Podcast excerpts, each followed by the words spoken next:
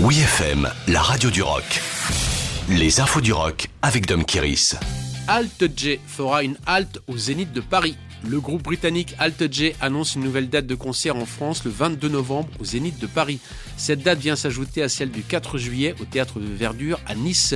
Le trio de Leeds fait donc son grand retour sur scène cette année pour défendre son nouvel album Dream, disponible depuis le 11 février. Il s'agit du premier album depuis Relaxer, paru en 2017. Formé sur les bancs de l'université de Leeds, Alt J avait décroché le prestigieux Mercury Prize, récompensant l'album britannique le plus brillant de l'année dès son premier essai avec l'excellent No Some Wave en 2012.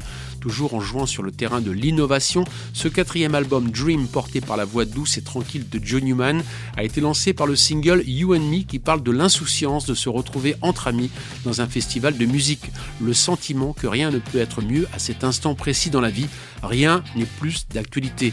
L'ouverture de la billetterie pour le concert du Zénith de Paris se fera ce vendredi 18 février.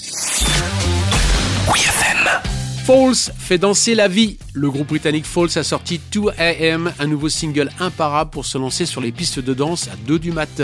Après Wake Up dévoilé en novembre, c'est le deuxième extrait du prochain album intitulé Life Is Your, annoncé pour l'été.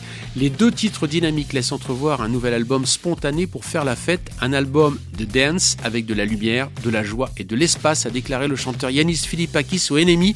Nous voulions juste écrire de la musique qui nous transporte, qui nous emmène en dehors de cette pièce et le temps présent et toute cette situation avec l'épidémie. Une nouvelle ère commence donc pour Falls qui a connu quelques bouleversements suite au départ en septembre du clavier Edwin Congreve. Désormais, le quatuor d'Oxford se retrouve en trio pour donner une suite à Everything Not Safe Will Be Lost Part 1, sorti en 2018, puis sa deuxième partie en 2019.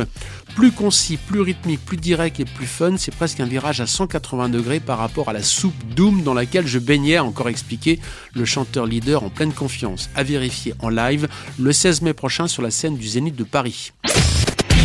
Retrouvez toutes les infos du rock sur wfm.fr.